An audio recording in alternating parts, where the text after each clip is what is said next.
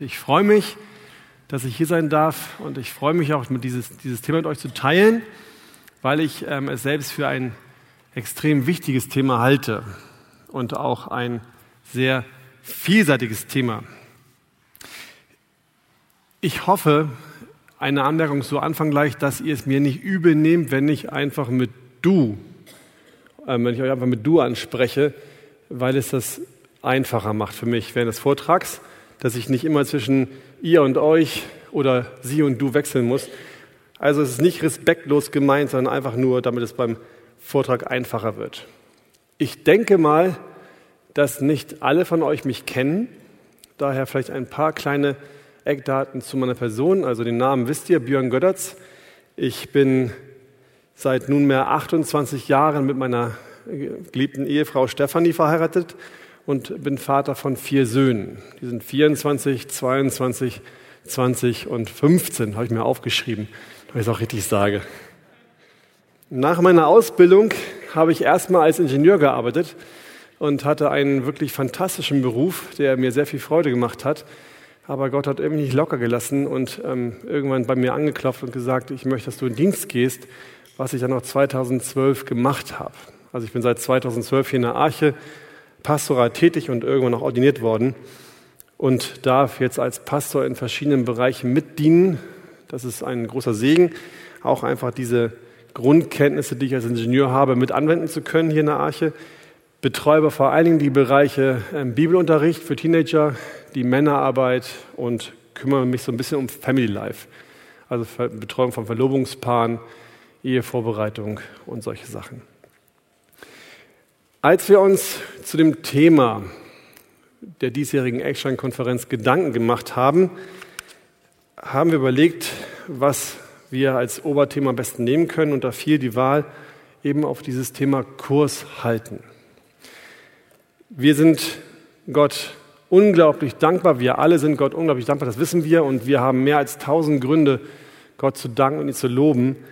Er hält uns fest und sicher in seiner Hand, aber trotzdem können wir einfach nicht ignorieren, dass wir in einer Zeit leben, die man ganz sicher nicht mit einer ruhigen See vergleichen kann.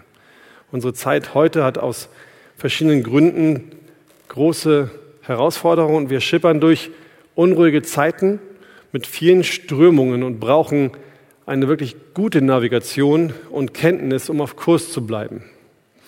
Also haben wir uns überlegt, was, welche Themen in der heutigen Zeit uns als Christen am meisten herausfordern. Und da kamen wir unter anderem auf dieses Thema Kurshalten in einer moralisch verdrehten Gesellschaft. Ich denke, dass jeder von uns sich unter diesem Thema irgendetwas vorstellen kann. Jeder von uns hat schon mal etwas darüber gelesen, Artikel sich angeschaut, vielleicht Vorträge gehört, auch mal ein Buch gelesen und hat dann gemerkt, so wie ich auch, wenn man sich mit diesem Thema beschäftigt, dann kommt man ganz schnell an den Punkt, wo man erkennt, das ist ein riesiges, umfassendes Thema. Und daher möchte ich am Anfang ein paar Anmerkungen machen. Das erste ist, dieses Thema ist so komplex, dass es unmöglich ist, dieses Thema in einem einzigen Vortrag umfassend zu behandeln. Ich kann unmöglich auf jedes Detail, jeden Aspekt eingehen und das tief erklären. Das Zweite ist, dass dieses Thema auch viel zu komplex ist, um jeden Einwand, den man zu den Äußerungen, die ich tätigen werde, ähm, vorbringen, vorzubringen, anzuführen und darauf dann mit Gegenargumenten zu, ähm, zu antworten. Das ist auch gar nicht notwendig, weil wir das uns woanders angucken können. Stattdessen werde ich in diesem Vortrag versuchen, euch ein, ein, ein umfassenden Überblick zu geben über die Themen, die uns dazu heute beschäftigen und den größten Teil auch darauf verwenden, zu erklären, was Moral ist und wie unsere Gesellschaft zu ihrem heutigen Verständnis gekommen ist. Ich werde also auf unterschiedliche Bereiche eingehen und so umfangreich wie nötig beschreiben, warum diese heutige Sicht in den Bereichen problematisch ist. Und meine Hoffnung ist, dass wir erkennen, dass auch wir Christen versucht sind, auf den ersten Blick menschenfreundliche Vorstellungen zu übernehmen, ohne wirklich zu merken, dass wir dadurch einer falschen Ideologie folgen, also einen falschen Kurs einschlagen. Und im zweiten Teil, der dann ungefähr ein Viertel einnehmen wird, möchte ich gern zeigen und versuchen zu helfen, was nötig ist, was notwendig ist, was hilfreich ist, um in diesen Zeiten auf dem richtigen Kurs zu bleiben. Und was ich auch hoffe, ist, dass ich durch diesen Vortrag euer Interesse wecken kann. Ihr habt Interesse an dem Thema, deswegen seid ihr auch hier, aber noch mehr wecken kann, damit ihr richtig Lust bekommt und eine Notwendigkeit seht, euch mit diesem Thema so tief zu beschäftigen, dass ihr auf die, auch auf, auf die Fragen, die heute einfach existieren, gute Antworten geben könnt. Dazu sollen euch ein paar Bücher helfen, die ich euch empfehlen möchte. Das erste ist Liebe deinen Körper. Das klingt jetzt ein bisschen komisch, ähm, ist bewusst provokativ so gewählt, geht aber darum, dass wir nicht, wie die Welt es uns sagt, uns lieben sollen, sondern dass wir die Körperlichkeit unseres Seins ähm, kennen und auch akzeptieren sollen. Nancy R. Percy, dieses Buch ist ein Must-Have, wenn man einen guten und umfassenden Einblick in die Themen, wie es auch darunter steht, Sexualität, Gender und Ethik haben möchte. In der Einführung und im ersten Kapitel legt sie unglaublich umfassend und gut dar, wie, wie welche Grundlagen wir brauchen zum Verständnis dieses ganzen Themas. Und dann in den Kapiteln zwei bis sieben beschäftigt sie sich intensiv mit den einzelnen Bereichen und legt dar, warum und was an dem heutigen Denken falsch ist und geht auf die Einwände auch ähm, komplett ein. Das zweite Buch der Siegeszug des modernen Selbst von Karl R. Truman, das gab es bisher nur auf Englisch. Das wurde jetzt auf Deutsch übersetzt. Viele, mit denen ich gesprochen habe, sagten endlich und ähm, erscheint im November auf Deutsch. Übrigens, ihr braucht euch noch nichts aufzuschreiben zu den Büchern. Ähm, ganz am Schluss kommt eine Folie, wo es nochmal detailliert aufgeschrieben ist, die ihr dann in Ruhe abschreiben oder fotografieren könnt. Also er beschreibt in diesem Buch, ähm, was eigentlich das Wort Identität meint wie sich die Individuen in der Welt, in der sie leben und ihre Beziehung zu ihr vorstellen, was eben diese Persönlichkeit angeht. Und Ron Kupsch, den kennt ihr wahrscheinlich auch, der hat auf seiner Seite Theoblog eine Rezension veröffentlicht von einem Daniel, der den Philemon-Blog betreibt. Also beides, äh, der, der Theo-Blog von Ron Kupsch und auch der Philemon-Blog von Daniel sind auch sehr empfehlenswert, was dieses Thema angeht. Das nächste Buch, Gender, von Christoph Redl ist für jeden zu empfehlen, der mehr über dieses Thema Gender wissen möchte, was man unter Gender verstehen muss und auch woher Gender Mainstream eigentlich überhaupt kommt. Darauf gehe ich auch ein bisschen ein, aber er erklärt es sehr detailliert und sehr gut. Ich habe ihm sehr gern zugehört. Also er ist ein, ein wirklich sehr guter Sprecher, der es einem leicht macht, ihm zu folgen. Das ist ja noch das Gerät absegelt hier. Das nächste Buch, also die nächsten beiden Bücher, Zeitenwende von Alistair Beck und Wir werden nicht schweigen von Erwin Lutzer, befassen sich dann mit damit, wie wir als Christen in der heutigen postmodernen Zeit ähm, uns verhalten können und welche Antworten wir geben können auf die Fragen, die die Menschen stellen. Das letzte Buch, was unten rechts so ein bisschen in der Ecke steht, ist von Fabian Peyer und heißt Von Menschen und Innen und ähm, ist jetzt von einem Nicht-Christen geschrieben. Er ist selbst nicht gläubig aber er ähm, bringt auf wunderbare Art und Weise 20 Argumente, die gegen dieses Gendern sprechen. Also wen es interessiert, der kann sich das gerne anhören und auch äh, angucken, durchlesen und daran Freude haben. Also soweit zu den Quellen und wo wir weiter gucken können, kommen wir nun zu unserem Thema selbst. Wie gesagt, es geht um die Moral. Wenn ich euch hier in diesem Raum jetzt fragen würde, was verstehst du unter dem Begriff Moral? Was würdest du antworten? Wir alle kennen dieses Wort, aber die meisten von uns werden es wahrscheinlich nicht auf den Punkt definiert beschreiben können. Da ist die erste Frage, die wir uns stellen wollen, was ist Moral? Wenn man sich nach einer Definition umsieht, dann kommt als erstes die aus dem Duden. Und da steht, Moral ist die Gesamtheit von ethisch-sittlichen Normen, Grundsätzen, Werten, die das, die das zwischenmenschliche Verhalten einer Gesellschaft regulieren, die von ihr als verbindlich akzeptiert werden. Anders ausgedrückt ist es sittliches Empfinden und Verhalten eines Einzelnen oder einer Gruppe. Man kann also unter dem Begriff Moral eine Liste oder eine Art Katalog verstehen, der uns hilft, in den verschiedenen Bereichen unseres Lebens gut zurechtzukommen, also uns so zu verhalten, wie es gesellschaftlich akzeptiert ist. Diese sittlichen Normen und Werte sind aber nicht überall auf der Welt gleich. Das, was hier in Deutschland als akzeptiert und anständig gilt, das wird in anderen Teilen der Welt als teilweise unanständig und beleidigend empfunden. Woran liegt das? Wie kommt es, dass wir das, was wir hier in Deutschland als gut erleben und auch als richtig, zum Beispiel das Auto eines anderen nicht anzufassen, weil das Auto des Deutschen ein bisschen heilig ist, aber in den USA die Leute sich locker dagegen lehnen und sich darauf setzen und keinen kümmert das. Thomas Schirmacher schreibt in seinem ersten Band Ethik in einer Fußnote folgendes. Dem griechischen, dem vom griechischen abgeleiteten Wort Ethik entspricht in etwa das aus dem lateinischen abgeleitete Wort Moral. In der Philosophie wird Ethik als die theoretische Grundlage und Moral als das praktische Handeln unterschieden. Walter de Gruyter hält Ethik für die theoretische Reflexion, Ethos für die Grundhaltung eines Einzelnen oder einer Gesellschaft und Moral für den faktisch gelebten Konsens. Ethik und Moral sind immer von der Grundhaltung oder Weltanschauung einer Gesellschaft oder Kultur geprägt. Die Weltanschauung, das Weltbild bildet die Grundlage dafür, welches Handeln und Verhalten eine Gesellschaft als moralisch gut oder schlecht, als richtig oder falsch ansieht. Jedes Moralsystem basiert also auf einer Weltanschauung. Der Theologe Stanley Hauerwas schreibt, eine moralische Handlung ist nicht nur als isolierter Akt zu betrachten, sondern beinhaltet grundlegende Einstellungen zur Natur und der Bedeutung des Lebens selbst.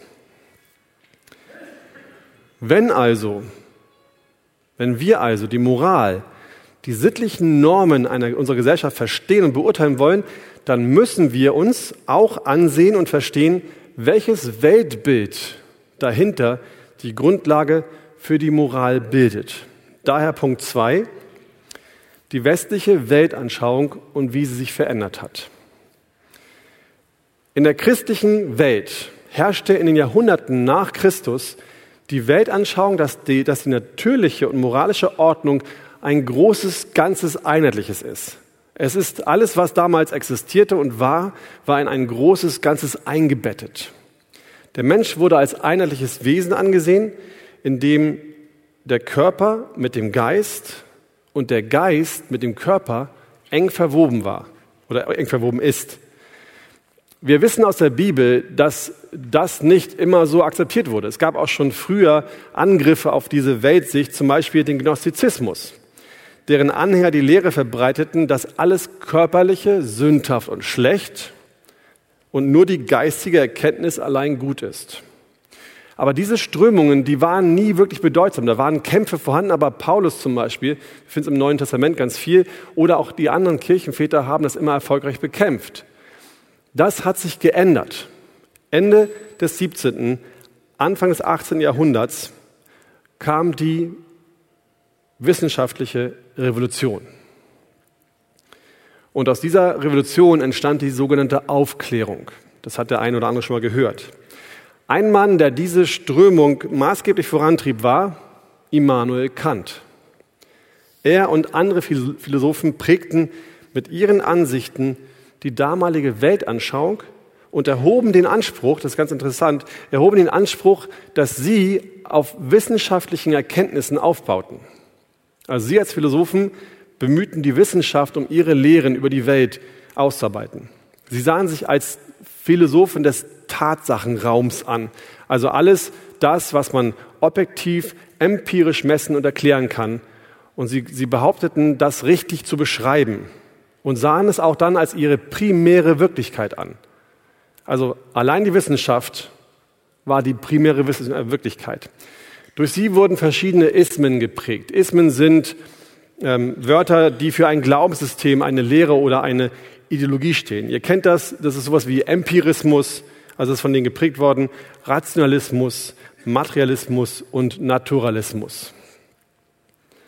Diese Strömung, die die angestoßen haben, führte dazu, dass die Welt, die Schöpfung, der Mensch nicht mehr als, als ganzes Einheitliches in einem eingebetteten System betrachtet wurde, sondern alles Geistliche, alles Spirituelle, Werte, Gefühle wurden zwar nicht, nicht geleugnet, auch nicht ignoriert, aber sie wurden der Bedeutung der messbaren Wissenschaft untergeordnet. Es war nicht mehr wichtig, was, dahin, was dazu gehörte, sondern allein die Wissenschaft war das, was zählte. Den größten Schub, so einen richtigen Push, erhielt die damalige Aufklärung durch einen Mann, den wir alle kennen, Charles Darwin. Dieser Mann veröffentlichte 58, also 1858, 59 seine Evolutionstheorie und gebar damit den Darwinismus. Die Hauptelemente des Darwinismus sind Zufallsvariation und natürliche Selektion. Zufallsvariation und natürliche Selektion widersprechen beide der Aussage, dass die Natur nach einem bestimmten Plan zu einem bestimmten Zweck geschaffen worden ist. Diese Lehren, die damals geboren wurden, dieser Darwinismus, der hatte unglaublich weitreichende Folgen für das ganze Weltbild der westlichen Welt damals. Wenn die Schöpfung nicht das Werk Gottes war, sondern ein, ein Zufallsprodukt, dann enthält die Schöpfung auch keine Anzeichen mehr der guten Absichten Gottes. Was zufällig erschaffen oder entstanden ist, ist nicht mehr Abbild eines Schöpfers, der einen Plan hatte. Dann liefert die Schöpfung auch keine Grundlage mehr für moralische Wahrheiten. Und wenn die Natur nicht dem Willen Gottes offenbart, dann ist sie moralisch neutraler Raum. Dann kann der Mensch seinen Willen durchsetzen und selbst beurteilen, was in der Natur gut und was schlecht ist. Der Mensch wäre nicht mehr verpflichtet, auch nur irgendetwas aus der Natur bei seiner moralischen Bewertung mit einzubeziehen. Also alles, was materiell ist, alles, was geschaffen wurde, die ganze Natur und auch der Mensch spielen keine Rolle mehr, weil die Natur zu einem Bereich mit wertneutralen Fakten wird, die allen Werten zur Verfügung stehen, die der Mensch wählt. Wisst ihr, was man da machen darf? Dann darf man den menschlichen Körper zu einem Klumpen Materie reduzieren, weil er nur das Produkt von Zufallsvariation und Selektion ist. Er spielt dann keine Rolle mehr. Es ist klar, dass diese, diese Aufklärungsbewegung auf jeden Fall eine Gegenreaktion hervorrufen musste. Und die ließ auch gar nicht lange auf sich warten. Ende des 18., also ungefähr 100 Jahre später, Anfang des 19. Jahrhunderts, begann die Strömung der Romantik. Haben wir auch schon mal gehört. Mit all ihren künstlerisch skurrilen Auswüchsen, aber auch mit vielen anderen, denn diese Bewegung bestand aus Denkern, die versuchten, den Bereich der Werte aufrechtzuerhalten. Sie wollten Werte, Gefühle, Ansichten, Meinungen nicht reduziert wissen auf etwas Unwichtiges, sondern wollten Fragen nach Gerechtigkeit, Moral und Freiheit und Sinnhaftigkeit des Lebens wieder auf den Schirm rufen. Sie kämpften dafür, dass das innere Wesen Mensch wieder eine Bedeutung bekam. Aber auch die Romantiker betrachteten das antike Menschenbild von der, vom ganzheitlichen Menschen als unvollständig und unvollkommen, als nicht ausreichend ausgeschöpft des menschlichen Wesens. Das, was damals zu ergänzen war, umriss der damals lebende deutsche Kulturphilosoph Friedrich Schlegel mit dem Wort Paradoxie. Das vom normalen Denken abweichende Empfinden jenseits des rationalen Verstehbaren und Begreiflichen sollte vorgerufen werden. Also alles das, was man nicht sofort wissenschaftlich erklären soll, kann, was eben irgendwie da ist, aber nicht verstehbar ist zuerst, das war das, was wichtig war. Der Modernismus also die Zeit der industriellen Revolution und Aufklärung, dieser Zeit folgte der Postmodernismus. Also Aufklärung, Modernismus, Romantik, Postmodernismus. Und diese beiden Strömungen, die waren absolut unvereinbar. Sie kamen nicht übereinander. Vertreter der Modernen fanden, dass die postmodernen Vertreter Spinner waren.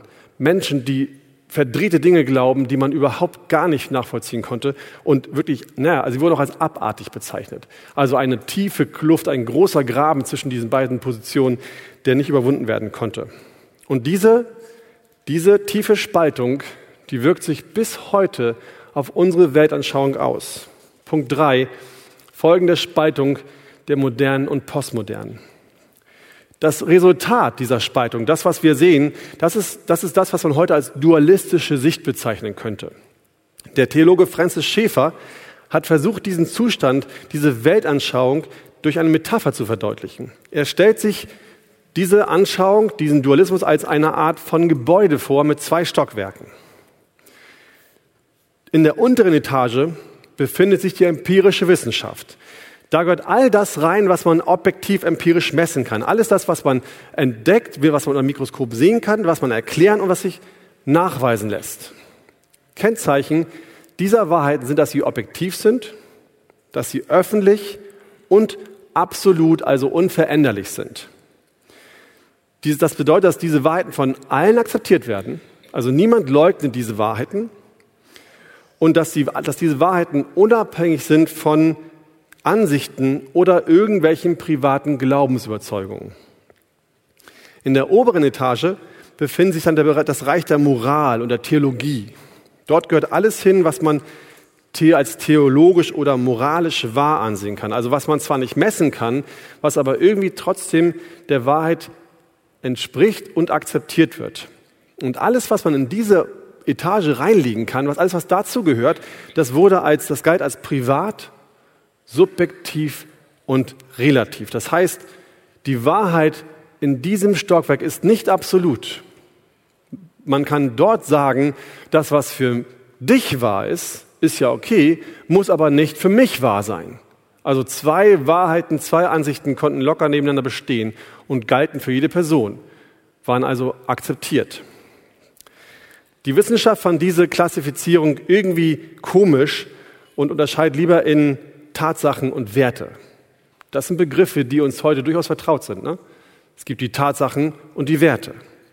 Aber diese Unterscheidung ist letztlich dasselbe. Es ist so, dass Tatsachen als öffentlich, öffentlich, objektiv und absolut gelten und die Werte als subjektiv, privat und relativ. Für die Modernisten ist das Erdgeschoss die primäre oder auch einzige Wahrheit, also Fakten der Wissenschaft, die zählt. Das Obergeschoss blenden die quasi aus. Das existiert für sie nicht. Und für die Postmoderne ist, die, ist das Obergeschoss die primäre Realität.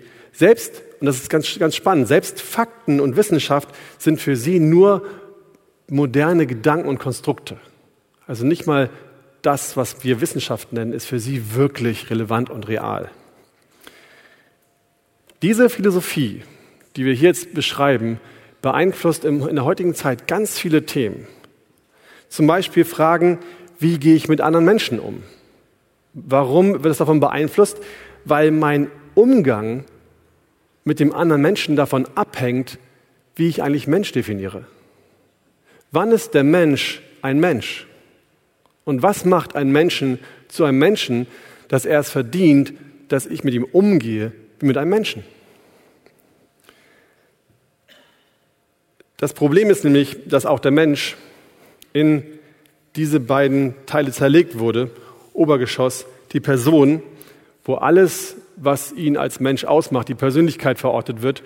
Und im Untergeschoss der Körper, den man wissenschaftlich messen und betrachten kann, aber der in dem Bild nicht mehr wichtig ist, weil die Postmodernen nur vom Obergeschoss die Grundlage für Menschenrechte abhängig machen zum Beispiel. Die Folge davon ist eine fragmentierte Ansicht von Menschen, die den Körper von dem eigentlichen Selbst trennen. Also das, was wir in der christlichen Welt früher hatten, diese enge Verwebung von Körper und, Körper und Geist, ist in der postmodernen aufgetrennt, fragmentiert worden und existiert nur noch als Person und als Körper. Und das hat Auswirkungen auf Ethik und Moral. Diese Weltanschauung, die heute existiert, hat Auswirkungen auf unsere Ethik und auf unsere Moral. Punkt 4. Folgen des Dualismus für die modernen Themen unserer Zeit. Also das heutige säkulare Moralsystem basiert auf der Grundlage dieses zutiefst gespaltenen Dualismus. Sie trennt, die säkulare Moral trennt den Körper, den Mensch in Körper und Geist, in Körper und Person. Diese nach christlicher Weltanschauung zutiefst entmenschliche Ansicht ist der Kern der kontroversesten Themen, die uns heute als Christen beschäftigen.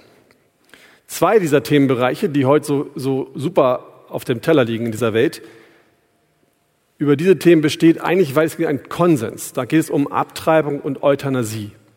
In der christlichen Welt denken die meisten Menschen, die meisten Christen noch eigentlich relativ gleich über diese beiden Themen. Euthanasie ist, falls ihr es nicht genau wisst, ist das absichtliche Herbeiführen des Todes bei unheilbaren Kranken durch Medikamente oder durch Abbruch der Behandlung.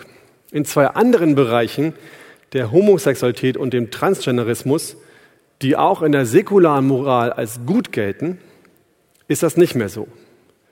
In den Bereichen finden sich immer mehr Christen, Gemeinden und Kirchen, die diese Bewegung akzeptieren oder zumindest nicht mehr verurteilen. Und wir können über ganz viele andere Dinge noch sprechen, die mit Moral zu tun hat. Darf ich stehlen? Muss ich ehrlich sein? Ist Treue richtig? in all den Themen besteht auch in der säkularen Welt eigentlich noch eine, ein Verständnis, dass es nicht gut ist, auch wenn es trotzdem gemacht wird. Aber gerade in diesen Themen ähm, geht das voll auseinander mit dem christlichen Glauben. Also, Transgenderismus bzw. Gender Diversity ist in den Kirchen angekommen. Gucken wir uns zunächst relativ kurz Abtreibung und Euthanasie an. In diesem Buch, was ich vorgestellt habe von Nancy R. Percy, berichtet die Autorin von einer liberalen Feministin, Miranda Sawyer. Diese, diese Feministin war immer für Pro-Choice, also eine Befürworterin dafür, dass sich Frauen frei entscheiden dürfen, ob sie ein Kind abtreiben wollen oder nicht. Als sie schwanger wurde, diese Feministin selbst, kam für sie eine Abtreibung nicht in Frage. Sie war sich sicher, dass sie das Kind behalten wollte. Und sie fing an darüber nachzudenken, warum ist das so? Warum möchte ich dieses Kind eigentlich behalten? Und sie kam für sich selbst zu dem Entschluss, dass dieses Leben in ihrem Bauch für sie ihr Baby war. Ihr Baby, was sie bekommen wollte. Also wollte sie das Kind haben, weil es ein Baby war. Ehrlicherweise erklärte sie aber auch, dass sie, wenn sie das Kind nicht hätte haben wollen, es als einen Klumpen Materie definiert hätte, um es dann dasselbe Leben abtreiben zu dürfen. Was sie daraus schloss, ist, dass die Bedeutung, also dass, die, dass der Entschluss oder die moralische Einstellung, darf ich dieses Leben beenden, ja oder nein, nur davon abhing, wie sie dieses Leben definierte. War es für sie ein Baby oder nur ein Klumpen Materie? Am Ende kam sie zu der Einsicht, die übrigens 95 Prozent aller Biologen inzwischen teilen, dass das Kind sehr wohl mit der Zeugung bereits ein menschliches Leben war. Also es hing nicht davon ab, treibe ich ab oder nicht, weil, ob es, weil es ein menschliches Leben ist oder nicht. Nein, fast alle Biologen heute sind der Meinung, dass das Leben mit der Zeugung beginnt. Schlimmerweise brachte diese Erkenntnis sie nicht zum Umdenken, sondern sie stellte sich weiter die Frage, ob die Tatsache, dass dieses Ding, sage ich mal, in ihrem Bauch wirklich ein menschliches Leben ist, überhaupt entscheidend ist für ihre Bewertung.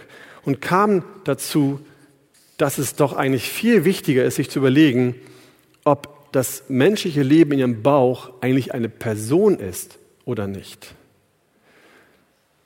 die, die, diese dualistische Ansicht, Weltanschauung, führte sie dazu, diese, diese Teilung von Körper und Person, führte dazu, dass sie feststellte, Menschsein alleine reicht nicht. Das ist nicht genug. Du musst auch eine Person sein, um leben zu dürfen. In dem Gebäude mit den zwei Stockwerken, moderne und postmoderne, gehört gemäß der heutigen Sicht und Erkenntnis dass der Mensch seit vor Geburt in das Erdgeschoss. Keiner streitet sich darüber, dass das menschliche Leben seit Zeugung ein Leben ist. Und die Person, also das, was eigentlich schützenswert ist, gehört ins Obergeschoss. Es ist also moralisch vertretbar und rechtens nach dieser Ansicht, ein Baby so lange zu töten, bis man ihr das Recht als Person zuspricht. Und das hört nicht mit dem achten Monat auf. Diskussionen gehen dahin, dass überlegt wird, dass ein Baby auch nach der Geburt eigentlich noch nicht sofort eine Person ist. Was dazu in den USA führte, dass Ärzte, die Kinder, die eigentlich abgetrieben werden sollten, wo es aber schiefgegangen ist und die trotzdem geboren wurden und lebten, noch 48 Stunden danach getötet wurden. Einfach weil sie abgetrieben werden mussten, das war der Entscheidung der Eltern, und man sie so nicht irgendwie leben konnte. Es musste zu Ende gebracht werden und die wurden straffrei gesprochen, diese Ärzte. Genauso verhält es sich tatsächlich mit der Sterbehilfe. Eigentlich, ich selbst ertappe mich dabei, dass ich bei dieser Diskussion der humanen Sterbehilfe oft denke so, naja, eigentlich doch nicht so schlimm. Wenn ein Mensch krebskrank ist und weiß, im halben Jahr sterbe ich sowieso und unendliche Schmerzen hat, warum sollte man ihm nicht erlauben, freiwillig auf Nahrung und Trinken zu verzichten? Warum würde man mir verbieten als Mensch, wenn ich im Bett liege und einfach nicht mehr will, weil ich nur noch Schmerz habe und nicht mehr gesund werden kann, zu sagen, Leute, ich will kein Essen mehr? Das klingt erstmal ganz human. Und ich glaube, es geht wahrscheinlich euch ähnlich wie mir. Dahinter steckt aber die gleiche körperverachtende dualistische Anschauung wie bei der Abtreibung auch. Ein menschliches Leben wird nur dann als wertvoll betrachtet, wenn die Person auch als lebenswürdig und wertvoll betrachtet wird. Das heißt, wenn der menschliche Körper einfach nichts mehr wert ist, dann umgekehrt, wenn die Person einfach nichts mehr wert ist, dann kann man auch den Körper wegschmeißen. Wenn ich als Person sage, ich bin keine Person mehr, dann dürfte man mit meinem Körper machen, was man wollte. Und wenn man diesen Weg weitergeht, wenn man an diesem vermeintlich humanistischen und auch doch so menschenfreundlichen Ansatz weiterläuft, dann kommt man ganz schnell dazu, dass auch andere Menschen, mit denen ich nichts zu tun habe, eigentlich das Recht bekommen müssen zu entscheiden, ob ich noch lebenswürdig bin oder nicht. Ob ich als Mensch noch eine Person bin oder nicht. Und das ist schon passiert. Das ist nichts, wovon ich rede, was in Zukunft abläuft, sondern das ist schon Tatsache. Maschinen werden abgeschaltet Ernährung wird eingestellt, obwohl die Person Lebenszeichen zeigt und Reaktionen hat. Ein Mann sollte, dem sollte keine Nahrung mehr gegeben werden und kein Trinken, obwohl er in einem Rollstuhl selbst fahren konnte, mit einem Elektrorollstuhl, und obwohl er bestimmte Sachen auch einordnen konnte. Ein, ein Philosoph sagte, den müsste man eigentlich nicht mehr versorgen, weil der keine Person mehr ist. Was ist mit Personen, die im Wachkoma liegen? Was ist mit Menschen, die die Augen aufhaben, aber nicht ansprechbar erscheinen? Person oder nicht? Lebenswert oder nicht? Was ist mit Menschen, die geistig behindert sind? Lebenswert oder nicht? Die Person scheint nicht richtig da zu sein, also darf man auch den Körper entsorgen. Wie ich eingangs sagte, all diese Einzelthemen, die reichen so weit. Man könnte sich jetzt noch ganz lange unterhalten über Sterbehilfe, Ansichten, die dazu sagen, Gegenansichten und so weiter. Das führt viel zu weit. Aber einen Satz noch dazu. Es ist so wichtig, dass wir uns mit dem Thema beschäftigen. Denn die Geschichte, unsere Geschichte und auch die Geschichte der USA, zeigen zwei abscheuliche Beispiele, wohin wir schon gekommen sind, wenn wir darauf nicht aufpassen. Rassentrennung, und die Vergasung der Juden im Dritten Reich. Juden wurden als Nicht-Personen erklärt und somit hat man das Recht, mit ihnen zu experimentieren und sie zu vernichten. Kommen wir nun zu den nächsten Themen und bevor ich das mache, möchte ich kurz, aber hoffentlich informativ genug, ein anderes Thema von der Seite so einführen. Es ist wie, wie ein großer Fluss, in den jetzt so ein kleiner Seitenstrom einfließt, der aber wichtig ist, weil der große Fluss danach auch von diesem Wasser gespeist worden ist. Und dieser Seitenfluss, um den es geht, das ist Gender Mainstream. Gender Mainstream entspringt nicht dem Dualismus. Es ist nicht die Folge dessen, was in der aktuellen Moral und Philosophie gültig ist. Der Begriff Gender Mainstream hat auch nichts mit sexueller Vielfalt zu tun. Gender Mainstream ist nicht sexuelle Vielfalt. Der Begriff selbst wurde 1995 geboren, und zwar auf der Pekinger Frauenkonferenz. Die Pekinger Frauenkonferenz ist also eigentlich nicht mehr gewesen als die Fortführung des Feminismus, der in den 70er Jahren entstanden ist.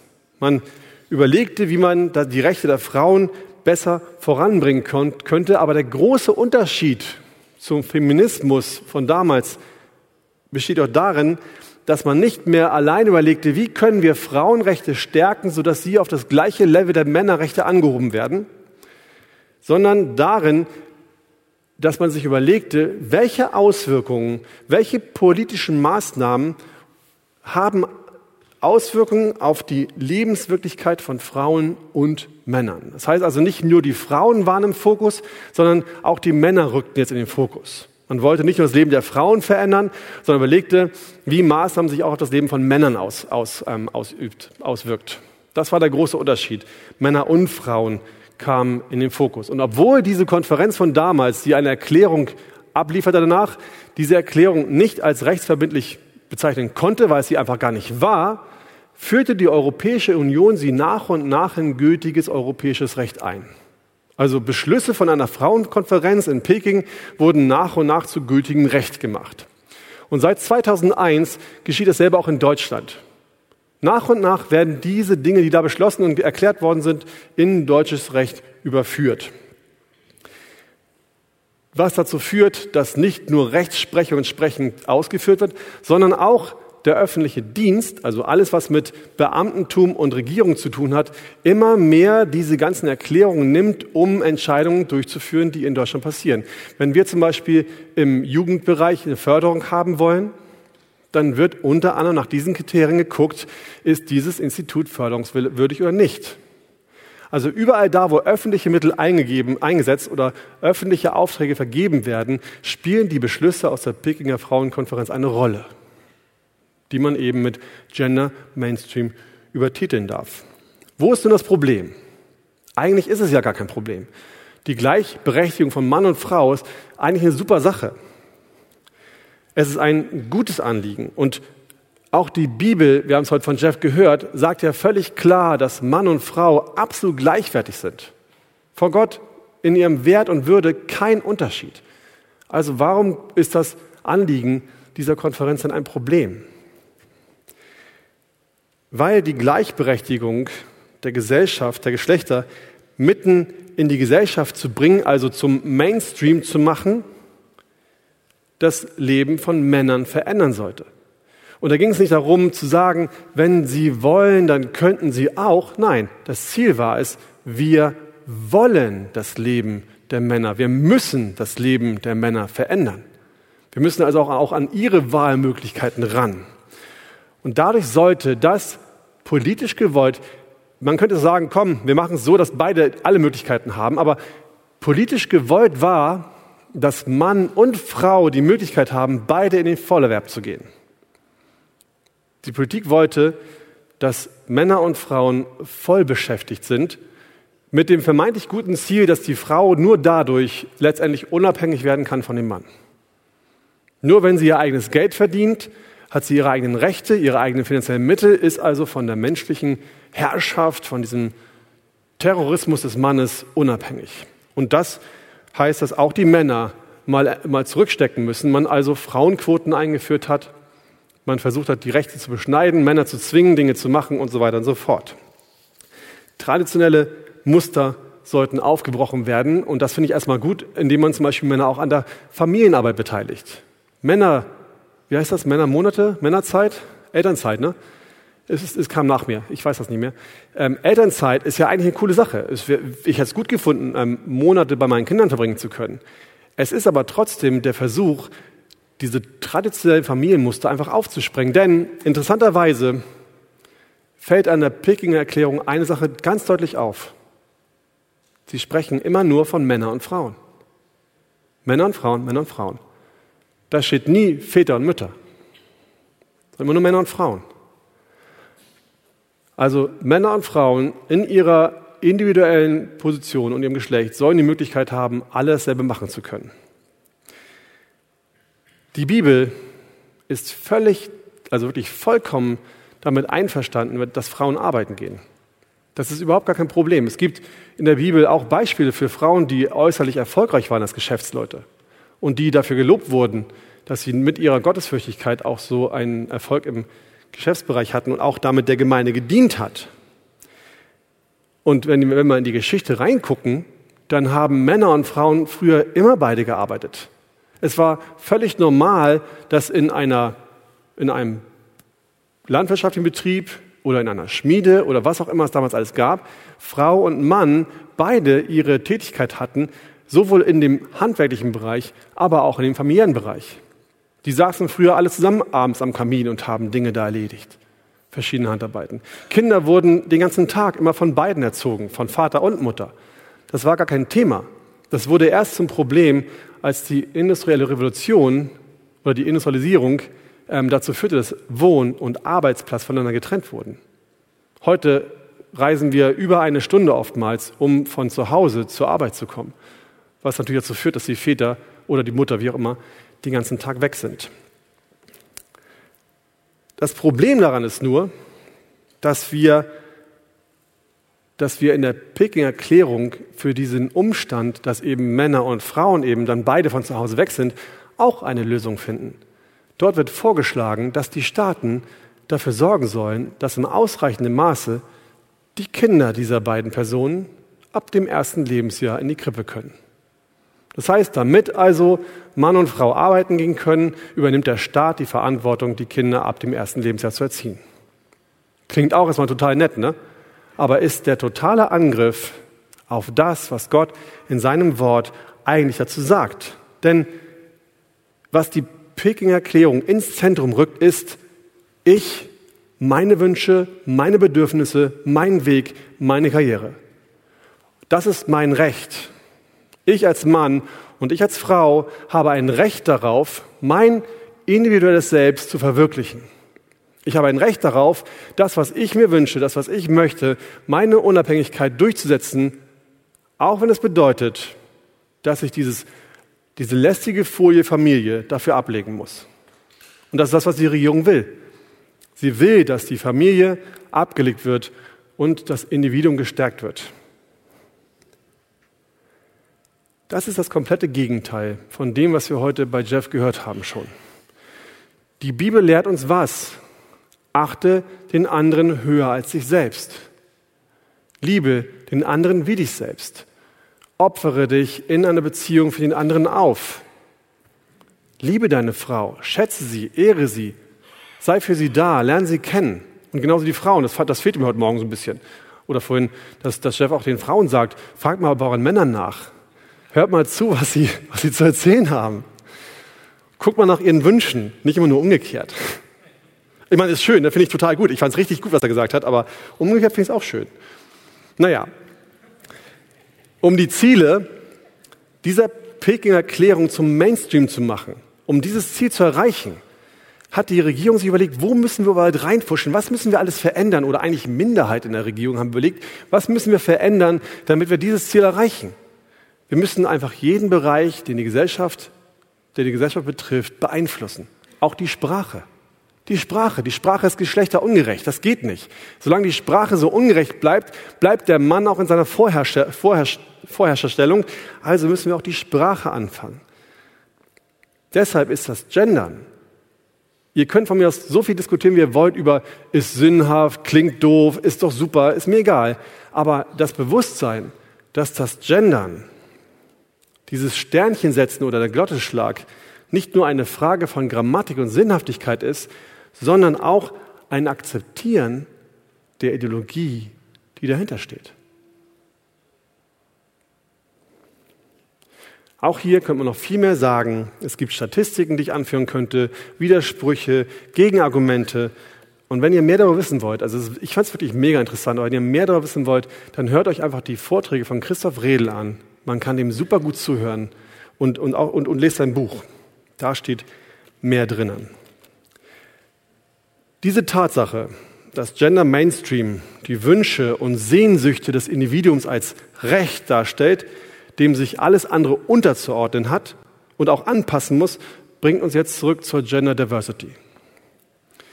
Denn die Transgender-Bewegung ist auf den Zug von Gender Mainstream aufgesprungen. Was als Gleichstellungsbewegung für Mann und Frau begann, ist nun das Bestreben, alle Geschlechter, die man sich irgendwie ausdenken könnte, gleichzustellen und auch gleich zu behandeln. Das, das löst zum Beispiel in, in Firmen, in der Wirtschaft, nur ganz kurz Einsatz, unglaubliche und irrwitzige ähm, Dinge aus. Es gibt Firmen, die auf diesen wirtschaftlichen Zug aufgesprungen sind und ähm, als Beratungsfirmen tätig sind und wahnsinnig viel Geld verdienen, indem sie zu anderen Firmen gehen und ihnen zeigen, wo ihre Strukturen alle anti-gender sind. Und in Firmen ist es mittlerweile von Entscheidung, wie man spricht. Firmen hängen sich draußen Regenbogenflaggen an, um zu zeigen, wir sind, wir sind für Gender Diversity. Aber innerhalb die Strukturen haben nichts damit zu tun.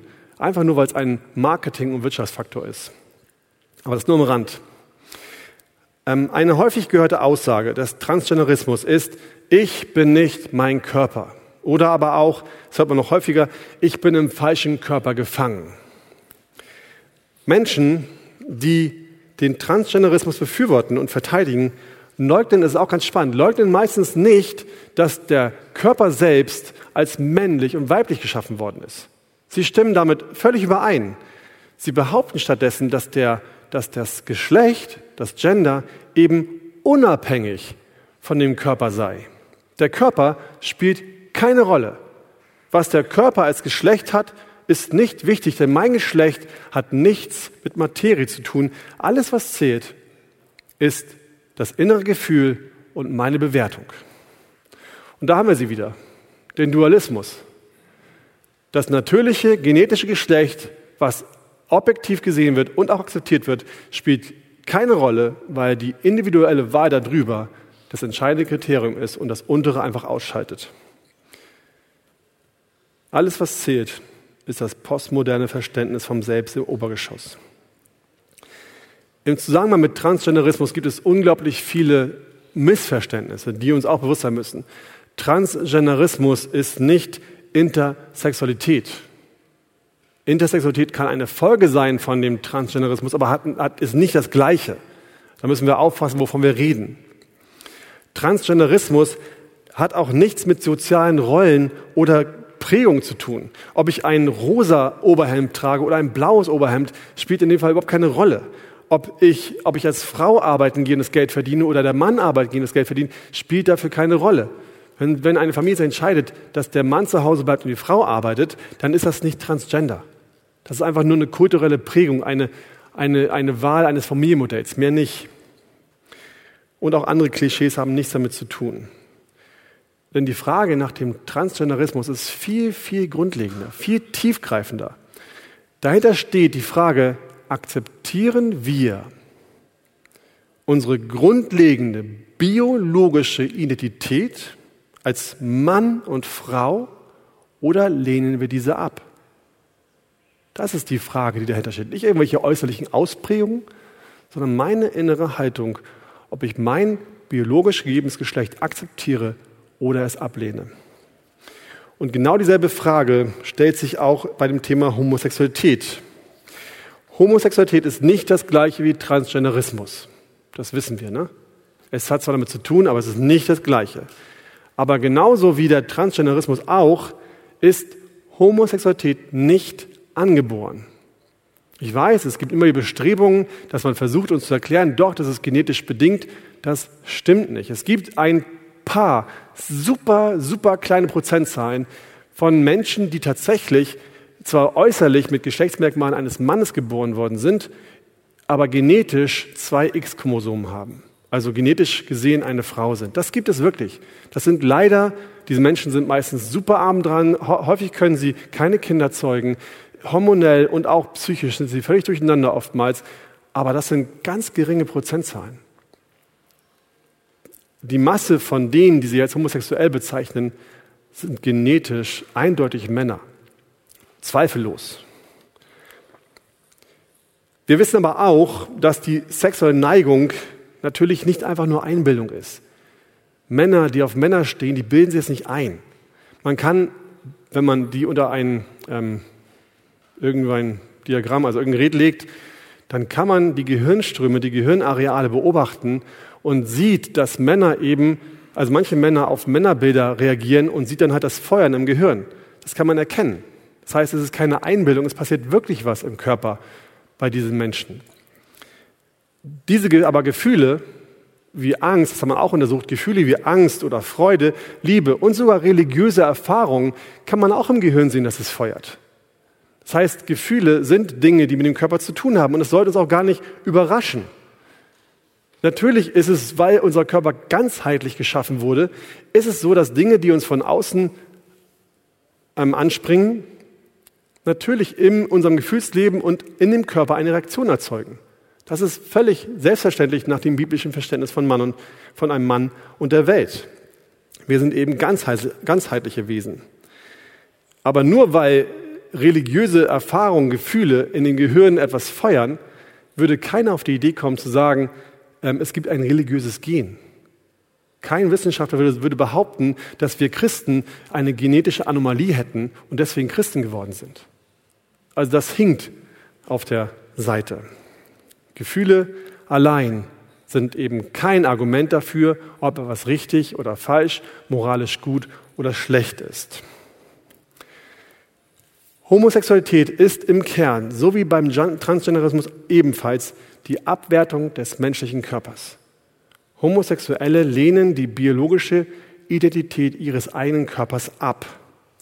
Mann und Frau wurden von Gott so geschaffen, dass sie sich gegenseitig ergänzen, sexuell zusammenpassen und als komplementäres Paar füreinander geschaffen worden sind. Nur Mann und Frau sind fähig, sich fortzupflanzen.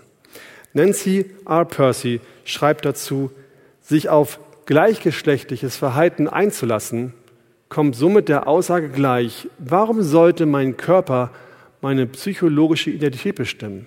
Warum sollte die strukturelle Ordnung eines Körpers etwas darüber zu sagen haben, was ich sexuell tue?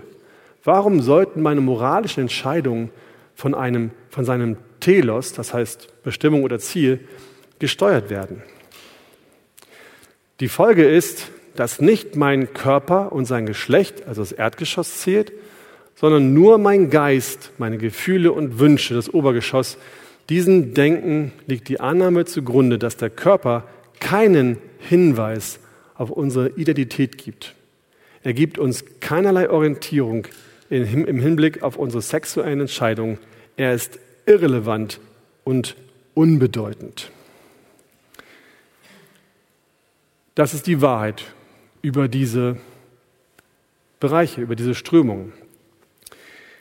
Und das soll an dieser Stelle auch reichen, warum, als Erklärung, warum die säkulare Moral heute so ist, wie sie ist.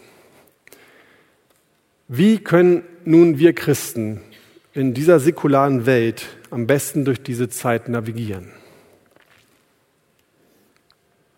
Fünftens, Kurs halten, aber wie? Wenn wir diese Frage nachdenken, dann ist das allererste, was auf unserem Schirm erscheinen muss, dass wir über den nachdenken, der alles gemacht hat. Dass wir uns bewusst machen, was eigentlich der sagt, der alles entschieden hat. Also kenne deinen Gott. Unsere Weltanschauung, die wir haben, auch von uns Christen, unsere eigene Weltanschauung ist im starken Maße davon abhängig, welches Gottesbild wir eigentlich haben. Gott ist unser Retter und Erlöser. Richtig? Er ist gut. Er ist barmherzig. Er ist gnädig, langmütig, geduldig. Gott ist die Liebe. Ja? Stimmt das? Richtig die Wahrheit? Steht es in der Bibel? Ja, das steht alles in der Bibel. So, jetzt mache ich an dem Ende Schluss. Ich lasse das allein stehen. Das ist mein Gottesbild. Gott ist Retter, Erlöser, Gott ist Liebe. Wenn wir nur diese Eigenschaften allein angucken, dann fällt es unglaublich schwer, sich vorzustellen, dass ein Gott der Liebe etwas gegen die Verbindung von zwei Menschen haben kann, die sich aufrichtig, treu, hingebungsvoll, dienstbereit, verantwortlich füreinander entschieden haben. Habe ich schon mal, schon mal gehört sowas? Ja, ne? Das ist das Argument, was gebracht wird, um zu sagen, dass Homosexualität kulturell bedingt zwar als Wechselbeziehungsding ablehnungswürdig ist, aber als echte Beziehung doch in Ordnung ist. Gott ist Liebe. Gott ist Liebe, das stimmt, aber Liebe ist nicht Gott. Gott ist viel mehr, viel größer, als dass man ihn auf Liebe reduzieren könnte. Gott ist auch himmlischer König, himmlischer Richter. Er ist ein verzehrendes Feuer, Hebräer 12, Vers 29, mächtig, anbetungswürdig, rein, ewig, unveränderlich, heilig. Und er ist der Schöpfer des ganzen Universums.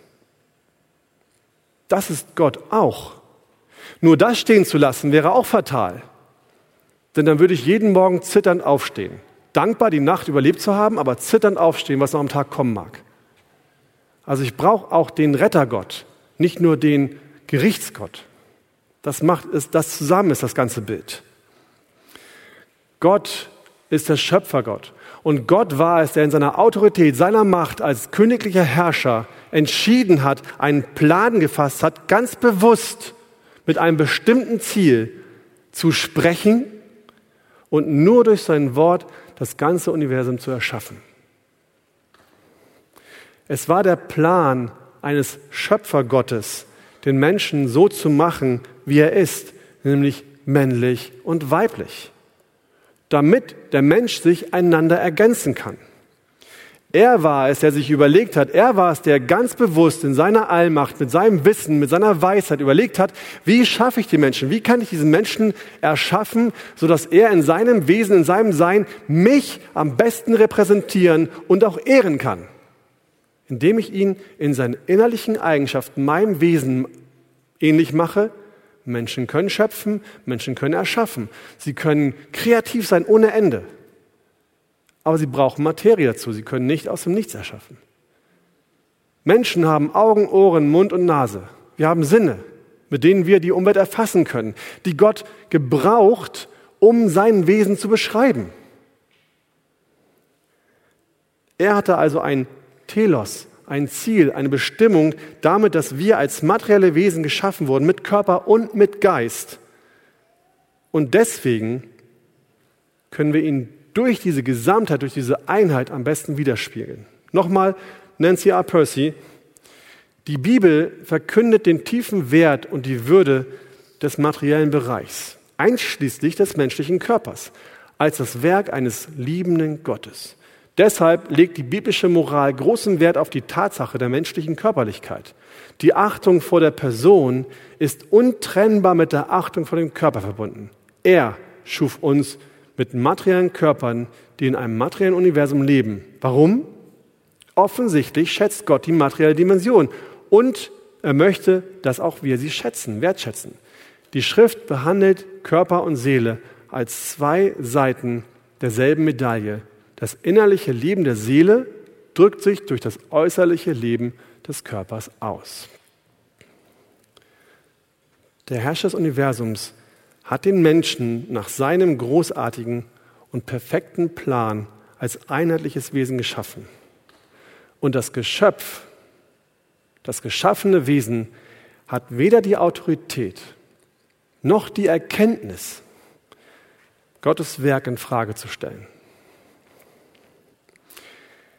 Als zweites ziehe rote Linien in deinem Leben. Wir leben in einer von Gott geschaffenen, wundervollen, herrlichen, ganz großartigen Welt, die durch die Sünde verzerrt worden ist.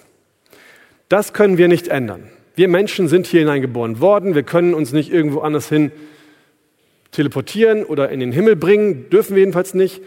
Ähm, von daher müssen wir damit leben, dass wir in dieser Welt leben sollen. Und es gibt in dieser Welt unglaublich unzählige, wunderschöne Dinge, die wir genießen sollen, an denen wir Spaß haben sollen, die uns zur Freude dienen sollen, worüber wir Gott auch wieder preisen können. In dieser Welt zu leben, ich weiß, wir reden immer ganz viel davon, es ist so schwer, die Umstände sind so hart, das stimmt, das stimmt absolut. Und trotzdem gibt es so viele Dinge, für die wir dankbar sein können und über die wir uns freuen können, jeden Tag.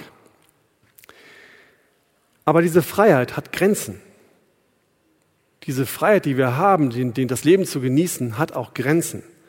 Als Daniel mit seinen Freunden, Andi hat es heute Morgen schon mal angerissen, nach Babylon verschleppt worden ist, dann konnte, da konnte er daran auch nichts ändern. Er war nicht fähig, sich aus diesem Land fernzuhalten. Er musste mit. Und so arrangierten sie sich mit dem Leben dort und richteten sich in dieser Gesellschaft ein. Sie integrierten sich sogar in diese Gesellschaft und suchten der Gesellschaft Bestes. Aber diese Integration hatte Grenzen. Daniel konnte sich mit dem Leben dort abfinden, aber er machte nicht alles mit. Zum Beispiel, ihr kennt die Geschichte ja meistens alle, ähm, der König hatte sich die, die besten Jungs ausgesucht und wollte sie ausbilden und wollte sie auch körperlich richtig fit machen und hat, hat gesagt, das war eigentlich eine, eine Ehre, die sie bekamen. Äh, ähm, du, der sich um die Menschen kümmert, sorg dafür, dass die von meiner Tafel zu essen bekommen. Ich meine, die durften von dem Essen des Königs essen. Überlegt mal, ihr dürftet von dem Essen des Weißen Hauses essen. Das wäre wahrscheinlich jeden Tag à la carte. So, und das war eine Ehre, eine Bekundung des Königs zu sagen, so, ihr seid es mir wert. Und Daniel und seine Freunde haben gesagt, das wollen wir nicht. Warum? Weil das Essen von der Tafel des Königs für sie als Juden unrein war. Es waren Speisen, die für sie als unrein galten, wo sich der heidnische König überhaupt nichts daraus gemacht hat. Aber sie wollten sich vor Gott reinhalten, weil sie Ehrfurcht vor Gott hatten und seine Gebote nicht übertreten wollen. Also auch wenn es eine Ehre war und noch so lecker war, das war eine rote Linie, die sie gezogen haben, wo sie gesagt haben, ich werde mich nicht vor Gott verunreinigen, indem ich mich mit der Welt gleich mache. Genauso als sie ähm, als der, Tag, als der Tag kam, wo Dani reingelegt werden sollte von den anderen Hofbeamten, wo sie den, dem König gesagt haben, ähm, erlasse ein Dekret, dass man nur von dir was erbitten darf für x Wochen, Monate. So, und die wussten ganz genau, der Daniel, der betet fünfmal am Tag zu Gott aus dem Fenster raus und bittet Gott um seine Hilfe. Und der, der das macht, sollte getötet werden. Das ist die Geschichte Daniel bei den Löwen, der Löwengrube. Was hat Daniel gemacht, als er davon hörte? Er hat nicht aufgehört, zu dem Herrn zu gehen, von dem er sich wirklich alles erbeten wollte. Das war eine rote Linie, die er gezogen hat und gesagt hat, nein, ich werde nicht meinen Gott vernachlässigen und dafür zu einem König gehen und ihn bitten und anbeten. Meine Anbetung gehört allein Gott. Also rote Linien, die wir ziehen können, um uns von der Welt abzugrenzen. Wir brauchen klare Linien, die wir machen, ziehen können, um eben bei bestimmten Dingen in der Welt nicht mehr mitzumachen. Wir können ganz viel machen, aber wir müssen aufpassen, dass wir uns nicht mit der Welt gleich machen. Es macht einen Unterschied, ob du ein Christ bist oder ein Mensch aus der Welt. In deinen Einstellungen, aber auch in deinem Leben. Du kannst als Christ nicht alles mitmachen. Ich weiß nicht, wer sich noch daran erinnert, als er klein war.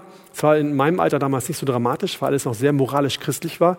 Aber ich weiß von meinen Söhnen zum Beispiel, dass irgendwann die Zeit kam, wo sie älter wurden, meistens so ab 13, 14, dass sie gemerkt haben, oha, ich, ich, ich liebe meine Gemeinde, also ich mag die Gemeinde, ich mag die Menschen dort und ich mache total gern, was die in der Gemeinde machen. Aber meine Kumpels in der Welt mag ich auch. Das sind Freunde von mir. Mit denen verstehe ich mich gut. Und irgendwie möchte ich auch damit machen. Und sie spürten irgendwann diese, diesen Zerbruch, dieses Zerreißen innerlich, dass sie merkten, ja, aber wenn ich mit denen Freunden mich mit denen eins mache, dann muss ich Dinge machen, die nicht zu der Gemeinde passen. Und das war dann erst später, nach langen Kämpfen, die sie dann teilweise hatten, dass sie einfach rote Linien gezogen haben und sich selbst klar gemacht haben, bis dahin kann ich mitgehen. Und das muss ich sein lassen. Ab da ist Stopp. Da gehe ich nicht drüber.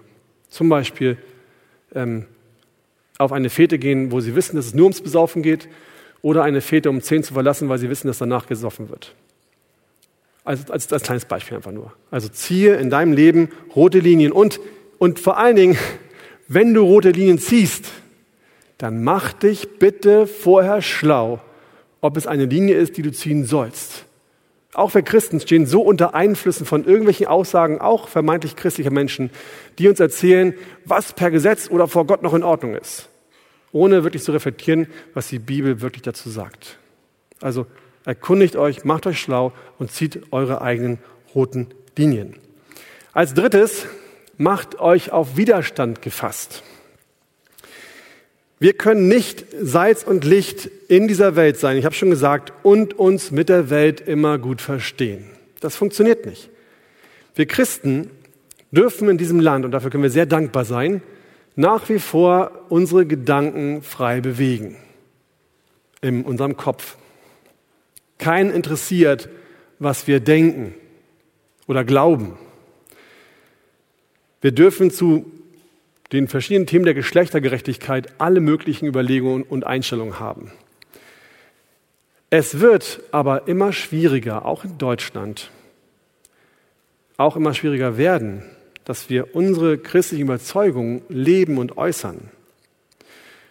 Wenn wir uns dazu entscheiden, an dem Gender Mainstream nicht teilzuhaben, wenn wir uns entscheiden, dass Mutter und Vater nicht beide arbeiten gehen und die Kinder nicht in die Krippe kommen, sondern das irgendwie arrangieren, dass vielleicht beide Teilzeit machen oder einer zu Hause bleibt, wie auch immer, damit die Kinder von den Eltern betreut werden und nicht vom Staat, dann wird euch das, dann wird uns das, ich, ich bin schon raus, ich habe große Kinder, dann wird euch das etwas kosten. Dann wird das für euch richtig teuer werden. Es gab eine Bemühen, ihr erinnert euch vielleicht noch daran. Da hat eine Partei versucht, ein Betreuungsgeld einzuführen. Ein Kindergartenplatz kostet im Monat ungefähr 1,5, 1500 Euro. Und die Partei wollte ein Betreuungsgeld einführen, sodass die Mütter, die zu Hause bleiben wollen, 150 Euro bekommen als Betreuungsgeld für ihre Kinder. Ist doch ein super Vorschlag, oder? Ich fand das toll. So. Die Stadt Hamburg hat das vor das Bundesverfassungsgericht gebracht. Und dass dieses Betreuungsgeld, was übrigens aus Bayern kam, wurde gekippt, weil es als geschlechterungerecht eingestuft worden ist. Weil es, die Frau, weil es der Frau den falschen Anreiz lieferte, eher zu Hause zu bleiben, als das zu tun, was gut für sie ist, nämlich arbeiten zu gehen und sich wirtschaftlich unabhängig zu machen. Das ist Gender Mainstream. Also, es wird teuer werden. Es kann euch vielleicht euren schönen Urlaub oder sogar das Eigenheim kosten, wenn ihr euch entscheidet, nicht am Mainstream teilzuhaben. Kann sein. Und manchmal geht es auch nicht anders, ich weiß. Es gibt ähm, Paare, da müssen beide arbeiten gehen, überhaupt das Leben bestreiten zu können. Alles gut, das, das verurteilt niemand. Aber ich kann mir überlegen, es freiwillig oder habe ich auch die finanzielle Möglichkeit, ein anderes Modell zu wählen, als mein Kind dem Staat zu geben. Noch schwieriger wird es aber, wenn wir anfangen, unsere Überzeugungen über Transgender laut zu äußern.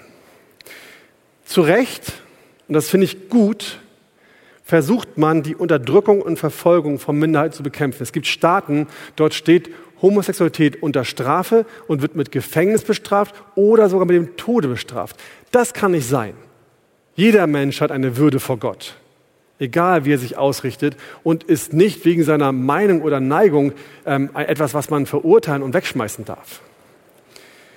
Aber dieses Bestreben, diese Unterdrückung zu bekämpfen, hat dazu geführt, dass man dass den Staaten, das ist die, das ist die ähm, Jakarta-Erklärung, dass den Staaten gesagt wurde, ihr müsst dafür sorgen, dass jegliche Kritik an den anderen Lebensformen verboten wird, nicht mehr stattfindet. Das bedeutet, wenn wir ähm, kritische Äußerungen über Transgender machen, als etwas, was nicht in Ordnung ist, das wird hier aufgezeichnet, noch nicht online gesendet, aber es wird nachher öffentlich gemacht, gemacht wahrscheinlich, dann kann es sein, dass, dass man dafür Ärger bekommt, dass man das gemacht hat, weil es als Angriff auf die Freiheit und auf die Person eines Menschen gesehen wird, der eben sich als Transgender bezeichnet. Das heißt, Kritik gegen Abtreibung oder LGBTQ kann rechtlich verfolgt werden. Wir sind also auf dem Weg, dass die christlichen Äußerungen unserer Werte nicht mehr, auch in Deutschland, nicht mehr von der Meinungsfreiheit gedeckelt werden, sondern wir auch solche Sachen irgendwann gar nicht mehr äußern dürfen. Nicht nur vorsichtig sein müssen, was jetzt schon so ist, sondern wirklich gar nicht mehr sagen dürfen öffentlich. Schockiert euch das? Wundert es euch? Sollte euch nicht wundern, sollte uns nicht wundern. Das ist nicht neu. Als Christ verfolgt zu werden, wenn man seine Meinung äußert, das kundtut, was man glaubt, ist total alt. Das war das, was die Gemeinde in Jerusalem erlebt hat. Deswegen ist sie zerstreut worden, weil sie verfolgt worden sind. Das ist das, was die Christen in Rom erlebt haben. Als Christ aufzustehen und für seinen Glauben einzutreten, auch in den Meinungen, ist mitunter gefährlich, führt zu Verfolgung. Jesus hat selbst gesagt, der Knecht ist nicht höher als sein Meister. Das, was Jesus passiert ist, seine Verfolgung, ist etwas, wenn wir zu ihm stehen, was uns auch automatisch ähm, passieren wird. Also sei darauf gefasst, mach dich auf Widerstand gefasst. Das Letzte, handle barmherzig. Bei all den Wahrheiten, bei all dem, was man über Abtreibung, Transgender und auch Homosexualität sagen kann, dürfen wir nicht vergessen, dass wir es immer noch mit Menschen zu tun haben. Diese Menschen sind genauso wie wir von Gott geschaffen worden. Sie sind in seinem Ebenbild geschaffen worden und das, allein diese Ebenbildlichkeit Gottes, gibt ihnen den Wert und die Würde, auch als Menschen behandelt zu werden. Wir als Christen haben nicht das Recht, uns über sie zu stellen und sie als etwas Minderwertiges zu betrachten, was ja nicht bekämpft, aber zumindest abgelehnt werden muss. Und wir dürfen auch nicht vergessen, und das, ist, das geht total schnell. Ich weiß nicht, ob ihr es selbst schon mal erlebt habt, so dieses Nachmachen eines homosexuellen Mannes, die Weiblichkeit eines Mannes nachzumachen, ist immer so lustig. Ich selbst weiß es, dass mal ein Mann daneben stand, der damit gekämpft hat und den das unglaublich verletzt hat. Eben weil er davon betroffen war und weil er es nicht wollte, diese Ablehnung zu spüren, dieses lächerlich gemacht werden zu spüren, das war nicht okay. Diese Menschen, Menschen haben, jeder, ob hetero oder homo, haben den gleichen Wert und die gleiche Würde. Also lasst uns aufpassen, dass wir im Blick haben, dass auch in der Gemeinde Menschen da sind, die mit diesen, diesen Dingen kämpfen und sie entsprechend auch zu behandeln. Wir dürfen aber weder von der einen noch von der anderen Seite des Pferdes fallen. Eine Überbetonung des Gebotes, also eine Verurteilung, ein Diskriminieren dieser Person führt dazu, dass wir sie richten, anstatt ihnen helfen zu wollen. Aber auch die Überbetonung der Gnade würde dazu führen, dass wir uns falsch verhalten. Wenn wir das Gebot gar nicht mehr im Blick haben, dann führt es dazu, dass wir irgendwann zu dem Punkt kommen, so, ah komm, ist ja auch nicht so schlimm. Also Gebote und Gnade müssen sich die Waage halten. Und das ist letztendlich das Evangelium.